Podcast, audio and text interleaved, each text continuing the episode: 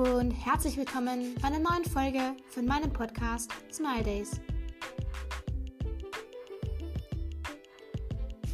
Hier werde ich Bücher vorstellen, Selbstgeschichten schreiben, euch Tipps zu verschiedenen Dingen geben und vieles mehr.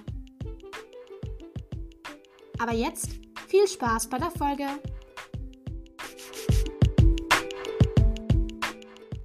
Hey Leute, heute möchte ich über ein eher belastenderes Thema sprechen, nämlich den Zweiten Weltkrieg. Dafür habe ich auch einen besonderen Gast bei mir, nämlich meine Uroma. Gemeinsam mit meiner Mama besuche ich sie heute im Altersheim und werde ihr ein paar Fragen stellen.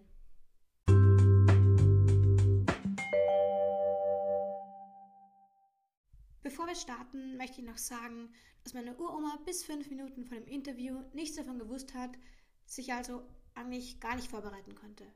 Ich habe außerdem das ganze Interview in gar keiner Weise geschnitten oder irgendwie bearbeitet, damit nichts fake, sondern alles genauso ist, wie meine Uroma es von der damaligen Zeit in Erinnerung hat.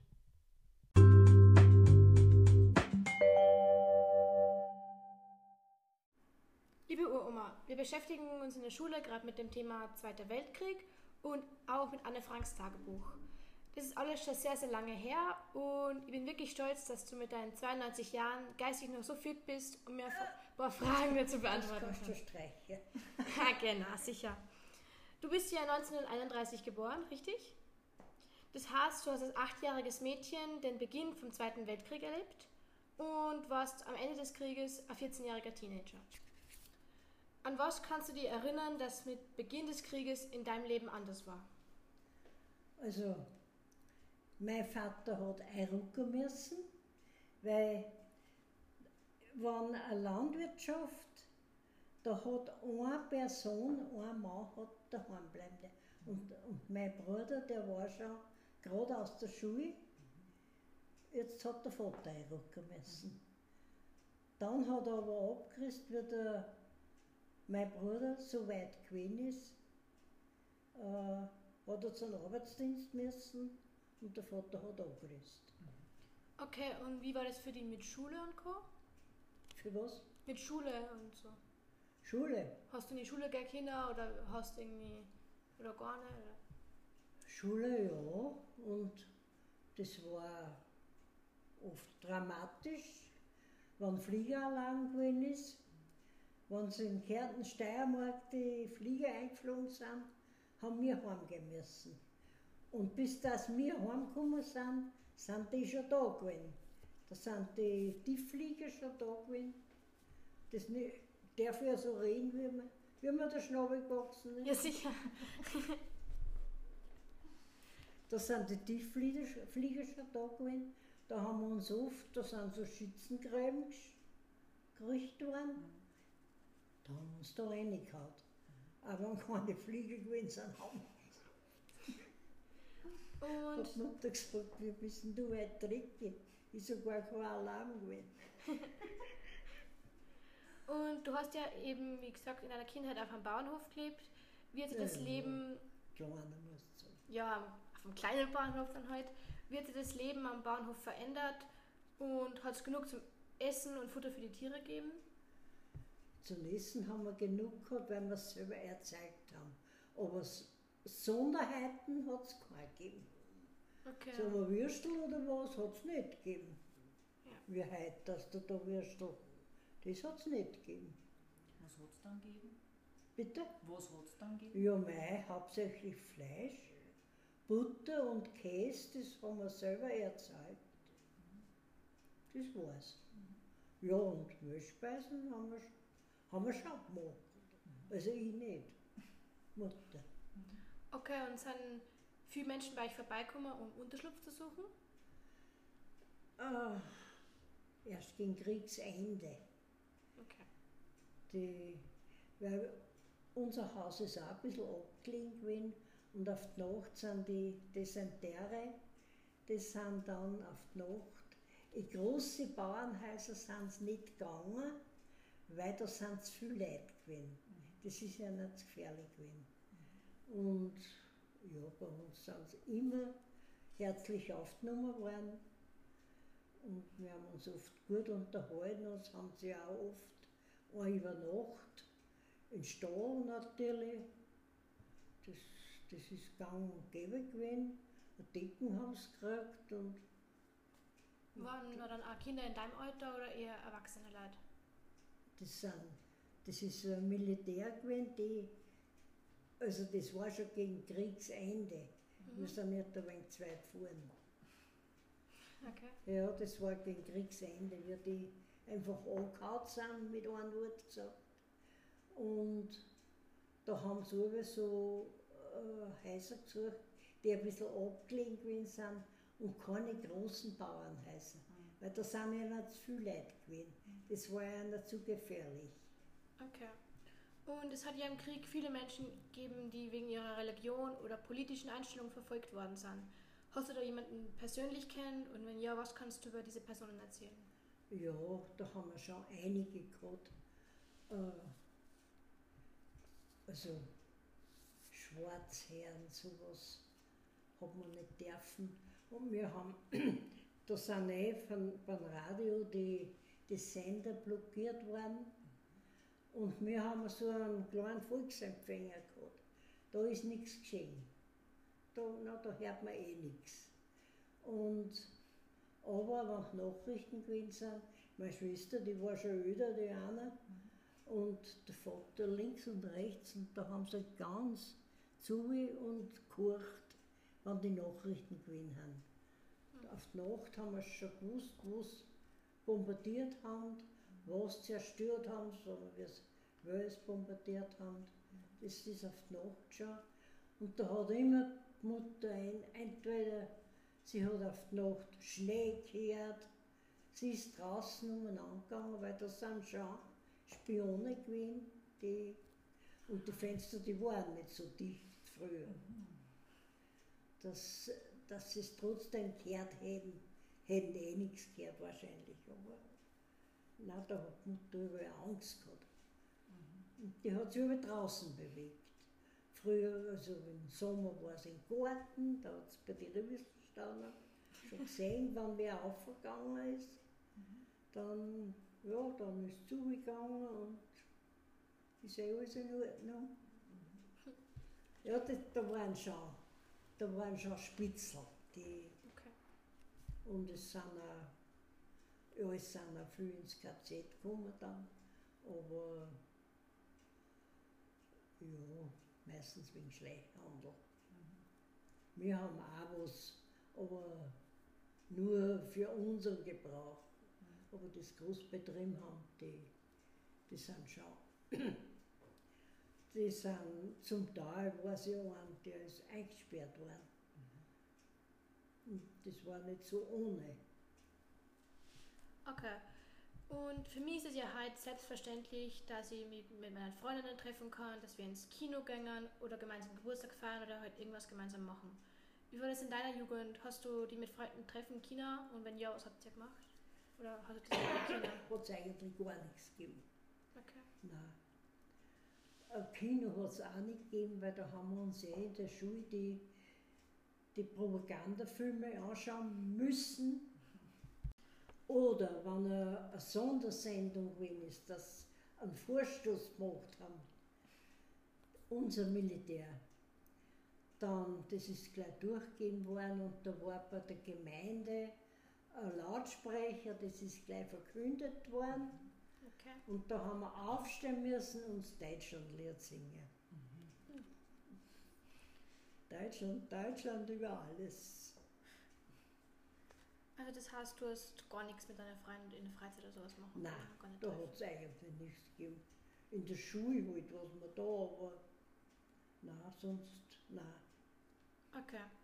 Und wenn man heutzutage krank ist, kann man ja zu einem Arzt oder einem Krankenhaus gehen. Was ist passiert, wenn man im Krieg krank war? Ja, einen Arzt haben wir schon gehabt, Okay. aber zu meiner Zeit, da ist man nicht so viel zum Arzt gegangen. Hat man viel Hausmittel verwendet, wenn man es nicht leisten können hätte, weil das hat man sich alles selber, also wie es bei den anderen war, aber bei den Bauern, da hat man, das hat man sich selber zahlen müssen. Die Bauernversicherung. Okay, und du hast mir mal irgendwas, glaube ich, erzählt, kann ich mich erinnern, dass dein Bruder oder so oder irgendwer von deinen Verwandten mal irgendwie krank war und du hast ihn irgendwie hin, irgendwo hinbringen müssen, glaube ich, kann ich erinnern. Kann das sein? Was war da jetzt? Irgendwer war in Linz im Krankenhaus. Ach so, ja. Oder wie war das? Ja, mein Bruder, der ist, wie gesagt, der ist eingerückt, wie der Vater heimgekommen ist. Und da ist eine Woche gestanden, wo das genau war, in Ungarn oder wo, das kann ich nicht sagen. Ich war damals ja auch nur so ein Dirndl. Und da hat er einen Querschläger gekriegt, abgekriegt. Das heißt, das Geschoss ist in Felsen angegangen mhm. und hat ihm den Fuß regelrecht zerfleischt. Ui. Jetzt hat der Kollege zu zweit ans Wache gestanden was tue ich jetzt? Hat er, hat er gesehen, so ein Hügel ist dort gewesen und da, da sind Kinder Schlitten gefahren. Hat man die Spuren kennt. Hat er sich gedacht, da muss da irgendwo ein Schlitten sein. Jetzt hat er da geschaut bei dem Haus in der Holzhütte. Das war so ein kleiner Pop, wo du nicht einmal gescheit sitzen kannst. Da hat er aufgesetzt und hat ihn zurückgeführt. Dreimal ist er am Abend gefallen. Oh. Ja, weil er Schmerzen gehabt hat. Nicht? Und das ist aber relativ gut ausgegangen, aber das ist auch schon gegen Kriegsende gewesen. Okay. Das ist schon, ge nein, da bin ich noch nicht fertig. Und ja, da ist er angekommen und da ist dann auf einmal hat es geheißen, ja, zuerst haben sie geglaubt, den Fuß annehmen, weil lauter Splitter drinnen waren. Weil das Geschoss ist in Felsen angegangen und die Splitter hat es dann in Fuß rein. Und dann, ja, ja, dann hat es auf einmal geheißen, weil es eben gegen Kriegsende gewesen ist, hat es geheißen, nach Wien kommen sie. Und na, bis das, da hast du kein Telefon gegeben und nichts nicht. Und wir haben eine Tante gehabt in Wien, die Lisi-Tante, die wirst du eh noch kennen haben. Und der Onkel Peppi, das war ein Polizist, also schon ein bisschen höher. Ne? der hätte geschaut, dass er ähm, Benzin aufbringt, dass sie ihn heimführen. Und er hat den Tag schon da gehabt, mein Kanister. Und dann hat es geheißen, das darf nicht sein, das, das hält er nicht aus. Mhm. Und wie sie da zurücktransportiert worden sind, dann hat es geheißen, nach Linz kommen sie. Da sind sie in einen Viehwaggon reingekommen. Also die, die, die Wunden, ja, bandagiert ist halt worden. Aber da ist nicht viel, da ist nicht viel Geschichten gemacht worden. Und wenn du glaubst, der, der Waggon, der war voll Dreck. Gerade das meiste haben sie rausgeschaufelt, da sind die reingekommen, lauter Verwundete. Und da haben sie ja, das war, wo haben wir da jetzt? In Wien sind wir gewesen. Nach Linz kommen sie. Da haben sie 14 Tage gebraucht, bis in Wien in Linz angekommen sind. Oh Weil da haben sie dauernd Telefon, äh, bombardiert und da ist der Zug einfach stehen geblieben und ja, die haben warten müssen. Noch richtig haben sie ja am Bahnhof nicht bombardieren dürfen. Auf jeden Fall haben sie 14 Tage gebraucht. Dann ist er in Linz angekommen, na, bis dass du eine Verständigung kriegst. Dann haben wir einen Brief gekriegt oder Karten, er ist in Linz. Und meine Schwester, die Anna, die hat gesagt, da besuch ihn. Kannst du, du, wenn die Russen schon fast kommen, weil das war russische Zone, und sie war damals ein junges Dirndl. Und, ach das werden wir schon sehen. Weißt du, wie sie war? Und ist tatsächlich bald in der Früh ist weggefahren mit dem Rau. Aber nicht das glaubst, der Gangrau. Ein normales Oh. Waffenrau. Ist, auf, ist, ist nach Linsteifelt. Und ja, wie es angekommen ist, zuerst war der Vater schon dort. Der hat dann einmal, er hätte nicht gekannt, weil er voller Bart war. Der hat dann einmal geschaut, dass er rasiert wird. Und die Mutter hat ihm äh, Raucherkarten mitgegeben, heimlich abzweigt, weil der Vater war auch Raucher. Und da haben ja die Frauen auch. Das haben wir, das haben wir gekriegt. Und der hat natürlich dann wieder mit denen geködert, dass er am Kummer ist. Ja, ich komme schon, hat er gesagt, aber kein Geld, äh, Geld brauche ich nicht. Entweder was zum Essen oder ja, Mackerl habe ich, ja, passt eh. Und ja, und dann hat der einer gesagt, und ich hole ihn. Ja, das ist nach Linz gefahren mit Rad und bald in der Früh ist schon weggefahren, das weiß ich. Da kann ich noch gut erinnern. Gut, dann ein voller Hocks gewesen ist, nicht mehr, weil die Russen schon gekommen sind. Und das war russische Zone. Und sie, ja, das, das schafft sie. Und haben auch aufwendig gemacht und ja, das haben wir eh gewusst, wo er ist. Und ja, wie weit bist du? Da hat er Krücken gehabt, aber keine so französischen, sondern da einer unter den Arm so zum Gehen. Hat sie gesagt, ja, das Rauch kann ich nicht nehmen, am Bahnhof musst du gehen. Jetzt hat sein Graffelwerk ins, auf das Rau genommen und hat ihn am Bahnhof begleitet. Das gewusst hat, hat sie gesagt, da du dich jetzt selber kümmern, weil ich muss wieder schauen, dass ich heimkomme. Dass ich in Wels bin, wann der Zugang kommt. Und tatsächlich, ja, hat sie es geschafft. Und er hat dann da einmal einen Zug, das ist nicht so gewesen, dass um die und die Zeit der Zug fährt, sondern ja, wann halt einer gekommen ist.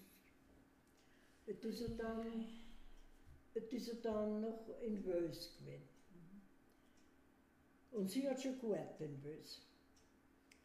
Und ja, was tun wir jetzt? Äh, gehen kann er nicht. Und wir haben da in Lahen einen Onkel gehabt und eine Tante, auch ein Bauernhaus. Ich weiß nicht, ob es Lahen war. Noch gleich außer Wels. Das war Lahen. Da ist sie hingefahren, hat sie gesagt, bleibt dabei da und hat dann ersucht, dass es holt mit, mit dem Pferd. Und der Ui. war nicht daheim. Da hat man so einen Wagen gehabt, wo zwei, drei sitzen können, zwei, mehr eh nicht. Und so jetzt kommt es hin, der Onkel ist nicht daheim. Dann hat die dann gesagt, da fahr ich. Und ja, das dann wir wieder zurückgefahren, eine noch am Bahnhof, also die kommen. Und ja, dann ist es ja gefährlich gewesen, weil dauernd die Tiefflieger geflogen sind, dass das Ros nicht durchhaut, hat eins beim Ros stehen müssen und irgendwer hat ihm helfen müssen, auf. Ja, das hat dann sie gemacht. Und, und so ist er, nein, aber ich, will- ich will nicht in Lachen bleiben, ich will nicht, ich will heim. Na, das geht nicht, Hans, hat sie gesagt, das geht nicht. Das bringen wir nicht mehr zusammen, weil es ja schon Nacht geworden ist. Und jetzt, hat- ja, ist er halt dann schon in Laien geblieben und der Vater hat hat ihn dann geholt. F- Es ist ja nicht so weit, nicht von Kriegerbach nach Laien. Und da ist er halt um Mitternacht einmal heimgekommen. Ja, okay. Also wie wir jetzt schon mitgekriegt habe, waren im Krieg eben viele Dinge sehr schwierig und überhaupt nicht schön. Gibt es aber was, was dir positiv in Erinnerung, in Erinnerung geblieben ist? Eine besondere Begegnung oder ein besonderes Ereignis? Ich bin ein Musikfreund und mir hat das so imponiert, wenn die, das Militär marschiert ist und gesungen dazu.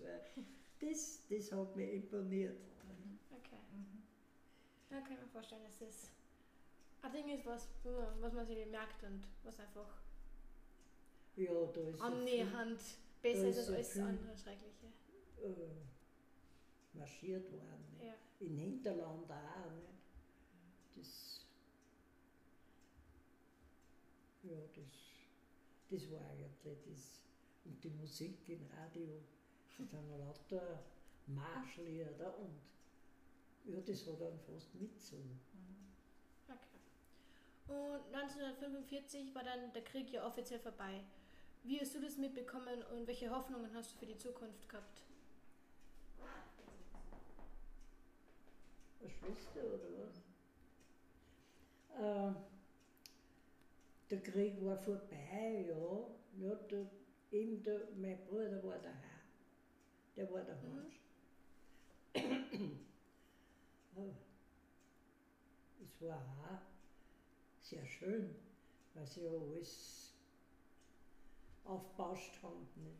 Außerdem, das habe ich vergessen zu sagen, von den Soldaten, die haben das nicht erfahren, wie weit das nach vorwärts oder nach rückwärts geht. Denen ist alles das Schöne vorgemacht worden, aber wir haben es schon gewusst, nicht? weil wir schon schwarz gehört haben. Das ist natürlich ein Nachrichten vorher gewesen. Ausgeredet worden, da haben mich auch sehr interessiert. Das hat mich sehr interessiert. Nur da haben wir schon vorsichtig sein müssen, dass nicht was hört. Da haben wir schon Spitzel gehabt, die Okay. nach die Fenster gegangen sind. Und die waren ja nicht so dicht damals wie heute. Und dann hätte ich noch eine letzte Frage. Gibt es nur irgendeine Botschaft, die du an meine Generation, deine Urenkel weitergeben möchtest, dass, dass, was wir uns für Zukunft merken sollen? Irgendwas? Für die Zukunft. Ja, kein Krieg. Das ist einmal Nummer eins. Ja. Aber wie es schaut, das Zufriedensein wird Mhm. mit dem, was habt.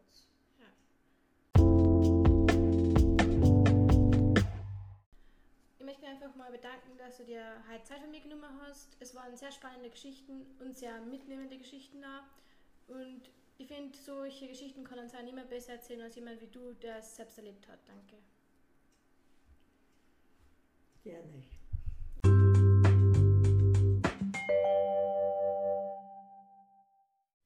Ich hoffe, für euch waren diese neuen Ansichten und Informationen genauso interessant wie für mich.